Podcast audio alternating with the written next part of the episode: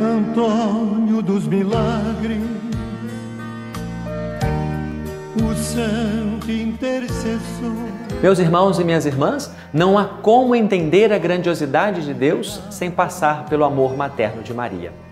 É assim que iniciamos o terceiro dia da trezena de Santo Antônio, fiel servo de Maria, nossa Mãe Imaculada. Em nome do Pai, e do Filho, e do Espírito Santo. Amém.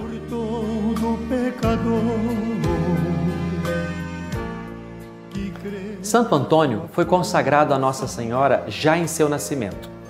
Foi devoto, fervoroso amigo, servo fiel, enfim, um homem mariano por excelência.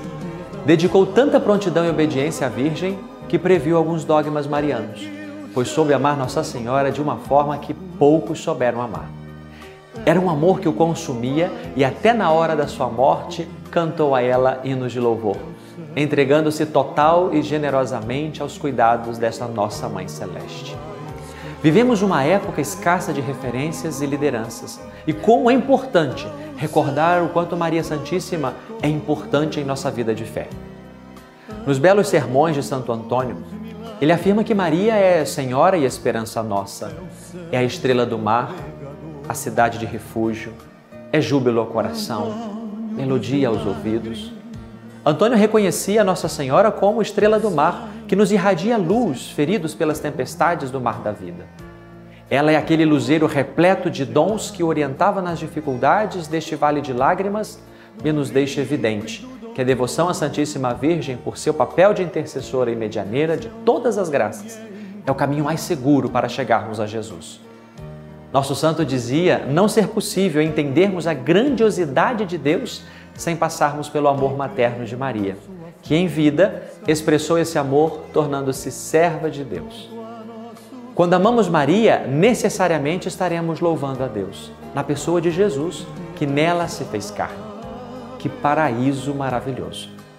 Santo Antônio, tão popular e ao mesmo tempo tão desconhecido, clamava continuamente as bênçãos de Nossa Senhora e nada fazia sem antes encomendar-se a ela. Seremos sábios se também assim procedermos. Coloquemos as nossas intenções aos pés de Jesus e Maria, nossa boa mãe, e de Santo Antônio, nosso grande intercessor. Oremos. Rainha nossa, insigne Mãe de Deus, nós lhe pedimos, fazei com que nossos corações fiquem repletos da graça divina e resplandeçam de alegria celeste fortalecei-os com vossa fortaleza e enriquecei-os das virtudes. Derramai sobre nós o dom da misericórdia, para que obtenhamos o perdão de nossos pecados. Ajudai-nos a viver de modo a merecermos a glória e a felicidade do céu. Amém. Se milagres desejais, recorrei a Santo Antônio. Vereis fugir o demônio e as tentações infernais. Recupera-se o perdido, rompe-se a dura prisão, e no auge do furacão cede o mar embravecido. Todos os males humanos se moderam, se retiram. Digam-no aqueles que o viram, digam-no os paduanos. Recupera-se o perdido, rompe-se a dura prisão, e no auge do furacão cede o mar embravecido. Pela sua intercessão foge a peste, o erro, a morte. O fraco torna-se forte e torna-se o enfermo são recupera-se o perdido, rompe-se a dura prisão, e no auge do furacão cede o mar embravecido. Glória ao Pai, ao Filho e ao Espírito Santo, como era no princípio, agora e sempre. Amém.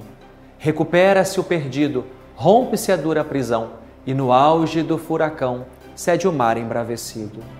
Rogai por nós, bem-aventurado Santo Antônio, para que sejamos dignos das promessas de Cristo. Amém.